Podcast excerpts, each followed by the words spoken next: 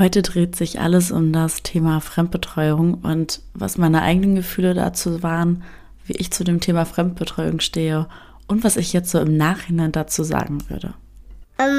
Gemein. Was hast du gesagt? Herzlich willkommen im Podcast Gefühlsgeflüster, dem Elternpodcast. Ich bin Vanessa, Pädagogin, Gutachterin, Familientherapeutin in Ausbildung und deine Babyschlafexpertin. Ich freue mich riesig, dass du dabei bist und würde sagen, let's go! Schön, dass du wieder dabei bist. Ich freue mich riesig, dass ihr hier so zahlreich reinhört in den Podcast und habe in Social Media die letzten Tage immer mal wieder das Thema Fremdbetreuung thematisiert. Ich habe dazu so unfassbar viele Nachrichten bekommen, dass ich einfach für mich dachte, hey, lass uns daraus mal eine Podcast-Folge machen und einfach mal über das Thema quatschen. Ja, und jetzt sitzen wir hier. Bei uns ist das Thema so, einfach zum Einstieg, falls ihr mir nicht auf Social Media folgt und gar nicht wisst, worüber ich hier gerade so rede. Ich habe einen kleinen Sohn und der geht seit, ja, zwei, drei Wochen, glaube ich jetzt. Ja, ich meine schon. Oh Gott, weiß ich selbst gar nicht so genau, ab wann wir angefangen sind. Ähm, geht er zur Tagesmutter, das heißt zu einer Betreuungsform. Und er ist jetzt ungefähr eineinhalb, ein bisschen jünger. Meine Tochter damals ist ähm, erst mit, oh, ich meine, zwei in die Betreuung gegangen, ist damals in die Grippe gekommen. Und ähm, da war das so klar für mich. Und jetzt war eigentlich auch so klar, hey, der Kleine, wenn er genauso alt ist, dann wird er auch in die Krippe gehen und in die gleiche und es wird genauso laufen, weil das sich so gut angefühlt hat. Und dann war bei uns so der Punkt gekommen, dadurch, dass ich selbstständig bin und mein Mann nicht wenig arbeitet und auch häufig an Wochenenden arbeitet und auch häufig auch mal Abende arbeitet, also es ist einfach Schichtdienst da, dass ich gesagt habe, ich komme nicht mehr zu so viel und ich merke, wie mein eigener Mental Load einfach wächst und ja, wie, wie er so steigt und ich nicht mehr weiß, wo, wohin damit eigentlich und ähm, ich für mich, weil wir auch Familie nicht vor Ort wohnen haben, einfach eine Unterstützung benötige. Also wir haben halt Zugriff auf einen Großelternteil und das arbeitet Vollzeit und nicht wenig, das kann ich so mal sagen, ähm, bedeutet, dass wir da einfach ja ein Netzwerk brauchen und da hat sich das Ergebnis recht kurzfristig einen, einen Platz bei einer Tagesmutter bekommen haben für zwei Wochentage, vormittags für dreieinhalb Stunden und ich habe mich so gut gefühlt damit.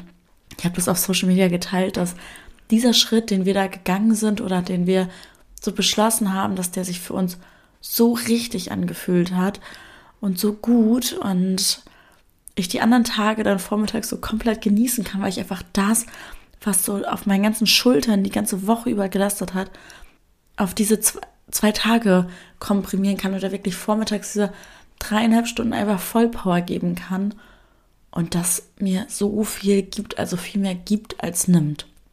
Und da sind wir halt an einem Punkt, ab wann ist überhaupt Fremdbetreuung das Richtige? Ihr merkt gerade schon, ich war selber so ein bisschen im Struggle und habe gedacht, hey, ab zwei Jahren hm, habe ich so ein bisschen vor und ähm, trotzdem bin ich jetzt noch mal ein halbes Jahr nach vorne gerutscht. Und ähm, das, obwohl das gar nicht mein Plan war.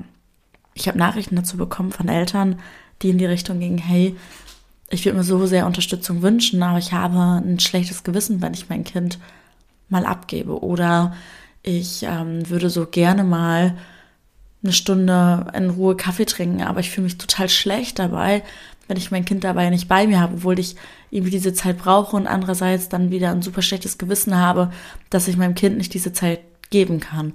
Und ganz vorab möchte ich sagen, und das solltet ihr wissen, das ist mir so wichtig, jeder von uns trifft seine komplett eigenen Entscheidungen. Das heißt, meine Entscheidung ist für vielleicht dich nicht die richtige und deine Entscheidung muss für niemand anders die richtige sein. Sobald sie sich für dich richtig anfühlt, ist sie das auch. Und versuch dich da nicht an irgendwelchen Normen festzuhalten oder an irgendwelchen festgeschriebenen Sätzen. Unsere Kinder sind keine Normen. Sie sind es einfach nicht. Sie sind individuell und so individuell ist jede Familie und jeder Mensch. Und wenn du sagst, mir wird das jetzt gerade gut tun, dann weißt du das am besten für dich. Und dann habe ich weder Recht dazu, meine Meinung dazu zu sagen oder mir überhaupt eine Meinung zu bilden, noch habe ich das Recht, da einzugreifen und dir quasi indirekt zu sagen, dass das gar nicht geht, was du machst. Ich finde, dass die Personen, die das tun, noch sehr viel lernen müssen, denn jeder von uns trifft seine Entscheidung aus dem eigenen Ermessen und glaubt mir, jeder kennt seine Situation am allerbesten. Und eben, wenn du diese Entscheidung triffst, dass du erst mit drei Jahren in den Kindergarten dein Kind geben möchtest, dass du Kindergarten frei erziehen möchtest, dass du dein Kind im ersten Lebensjahr in die Betreuung geben möchtest, dass du dein Kind im zweiten Lebensjahr in die Betreuung geben möchtest, dass du eher auf Verwandtschaft setzt anstatt auf Fremdbetreuung. Das ist komplett egal. Das Allerwichtigste ist, dass wir einfach wissen, es ist total in Ordnung, sich Unterstützung zu holen, egal in welcher Form auch immer. Es war nie geplant, dass wir das alleine machen. Es war nie der Plan, dass wir die Erziehung komplett alleine meistern. Früher hat ein ganzes Dorf sich um ein Kind gekümmert und heutzutage sind wir einfach nicht mehr so gut besetzt. Wir ziehen um, wir gehen in Großstädte, wo wir unsere Familie vielleicht ein, zwei Stunden entfernt wohnen haben, weil wir dort studiert haben oder gearbeitet haben und dann unsere Liebe gefunden haben oder aus welchen Gründen wir auch immer umgezogen sind oder was auch immer. Da kann so viel einfach der Fall sein. Wenn wir Kinder haben, ändert sich so viel an Sichtweisen. Und wenn du vielleicht merkst, dass du bei anderen schnell so ins Verurteilen kommst, wenn du ähm, hörst, wozu sich andere entschlossen haben oder wann andere beispielsweise mit Beikost anfangen, hinterfrag dich kurz und denk dir einfach so, hey, wie würdest du es finden, wenn ich einfach ungefragt einen Kommentar zu eurer Schlafsituation oder zu eurer Beikostsituation oder zu euch als Eltern geben würde und dann wieder gehen würde. Wenn ich diesen Satz einfach nur einwerfen würde. Zum Beispiel, du bist mit fünf Monaten mit Beikost gestartet. Mhm. Ich drehe mich um und gehe. Dieser Satz hat weder mir was gebracht, noch hat er dir was gebracht, außer wahrscheinlich Frust und Zweifel und es ist eigentlich ein so unnötiger Satz. Ich habe ihn jetzt nur als Beispiel gesagt. Er soll eigentlich nur verdeutlichen, wenn ihr euch in so einer Situation befindet, in der ihr denkt, oh Mann, ich sehe das so ein bisschen anders. Das kann bei Fremdbetreuung ist halt auch so ein Thema, dass da jeder andere Ansichten hat. Dann versucht euch ganz kurz zu hinterfragen und zu denken, hey, wie würde ich mich gerade fühlen, wenn mein Gegenüber mir auf einmal etwas zu meiner Entscheidung sagen würde? Wäre das so, dass ich das gut finden würde oder nicht? Und wenn, dann versucht es auf Augenhöhe zu machen. Wenn es eure beste Freundin ist, fragt doch erstmal nach. Also fragt zum Beispiel nach, ähm, wenn wir mal mit Thema Beikost sind, äh, keine Ahnung, Interesse halber einfach, hat dein Kind schon Beikostanzeichen oder ja, es war vielleicht jetzt nicht gerade so das beste Beispiel. Ich gehe mal auf unsere Fremdbetreuung zurück, das passt gerade besser. Ähm, ich glaube, wenn jetzt eine Freundin von mir sagen würde, hey, boah, vorm dritten Lebensjahr Kindergarten bin ich gar nicht für, gehe ich da vollkommen mit. Das ist ja ihre Entscheidung oder wessen Entscheidung auch immer. Und das ist ja genauso richtig wie meine. Und wenn sie mir dann einfach nur sagen würde, hey Vanessa, wie fühlst du dich damit, dass dein Kind in die Fremdbetreuung geht? Und das super wertschätzend und auf Augenhöhe sagen würde, dann würde ich vermutlich sagen, ich fühle mich verdammt gut damit. Ich fühle mich verdammt gut damit, dass mein Kind zwei Tage die Woche da ist und es gefällt ihm so gut. Und dann könnte sie sagen, das hört sich richtig gut an. Irgendwie kann ich mir das für mich nicht vorstellen, aber das freut mich für dich. Und merkt ihr, der Satz, der Inhalt ist irgendwie der gleiche, dass mein Gegenüber, meine Freundin in diesem Fall, sich das vielleicht nicht vorstellen kann, vor dem dritten Lebensjahr eine Betreuung zu nehmen, aber das auf eine viel wertschätzendere Art und Weise rübergebracht worden ist, als zu sagen, vor drei, krass, hätte ich nicht gemacht. Und das kommt auch ganz anders an. Jetzt sind wir gerade mal kurz ein bisschen ausgeschweift. Ich wollte noch mal kurz dahin zurückkommen, ab wann ist überhaupt Fremdbetreuung das Richtige? Was spricht dafür, was spricht dagegen?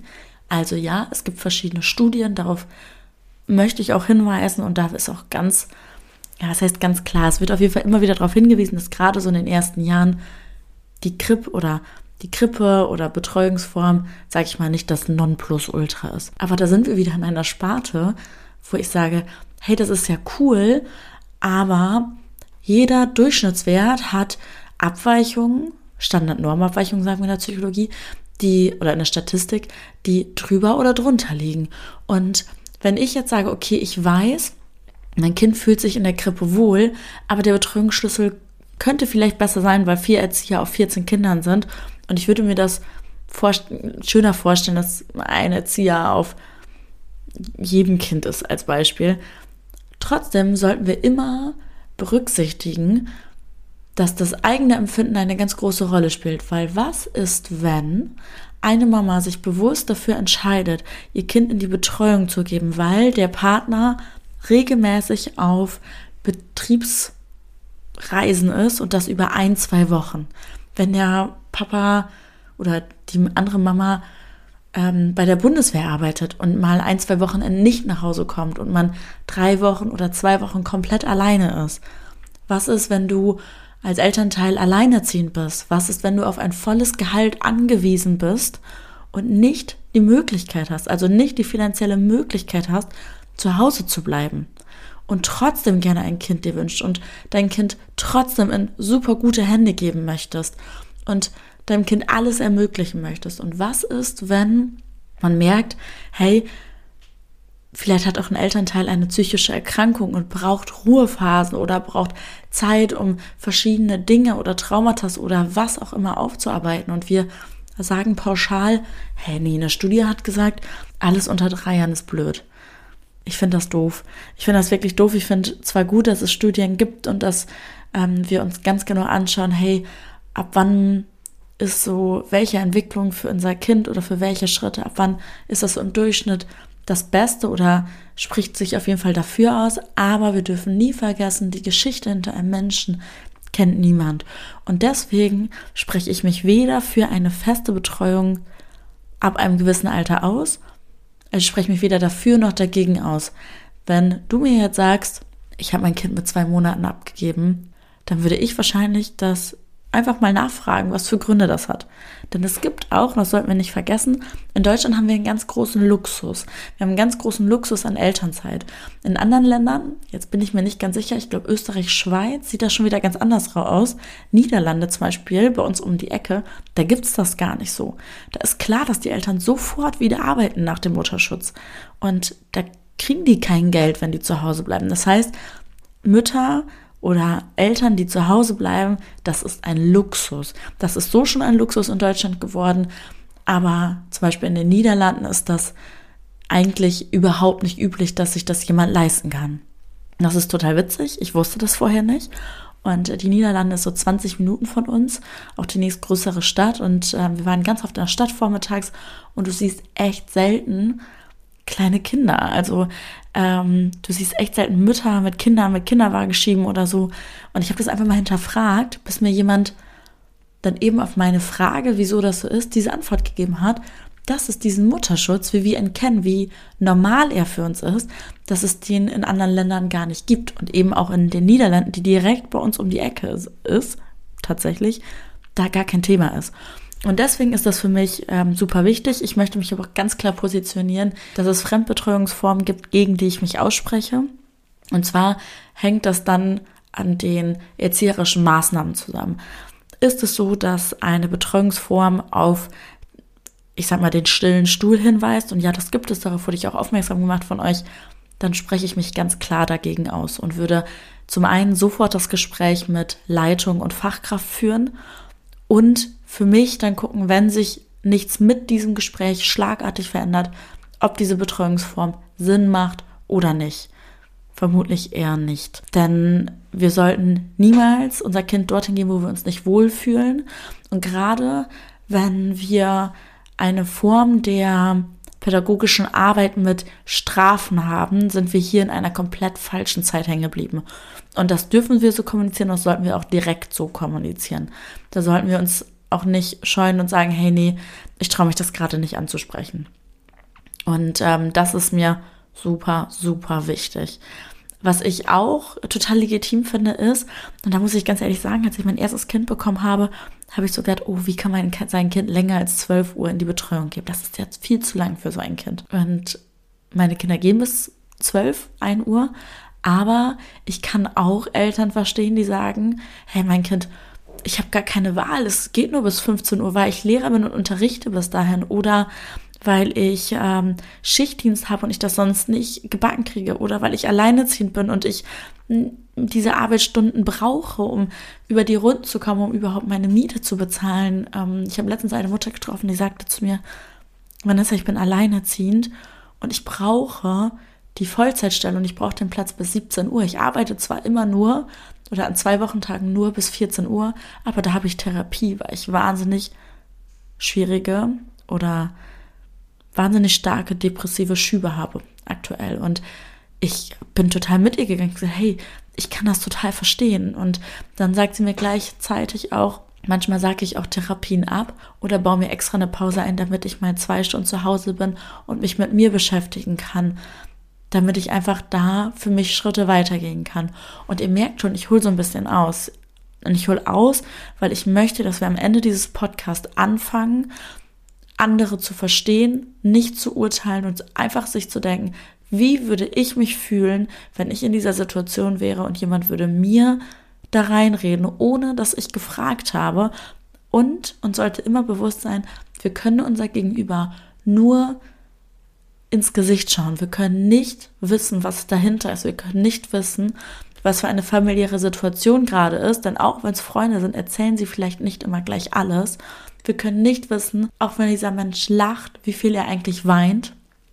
Wir können nicht wissen, ähm, was für andere Sachen einfach dahinter hängen. Und das ist einfach nochmal wichtig zu wissen am Ende. Und ich wurde tatsächlich gar nicht drauf angesprochen. Das hat mich so gefreut, dass einfach niemand irgendwie gefragt hat, hey, wie, was hat dich dazu bewegt? Mm, und andersrum habe ich gedacht, naja, liegt das vielleicht daran, dass ich so präsent bin und natürlich auch präsent ist, dass ich viel arbeite und das sonst immer gemacht habe, wenn die Kinder geschlafen haben und einfach unfassbar erleichtert bin, das nun auch an zwei Vormittagen zu schaffen. Oder woran liegt das genau? Weil ich weiß, euch kann ich das erzählen und ihr habt es super gut angenommen.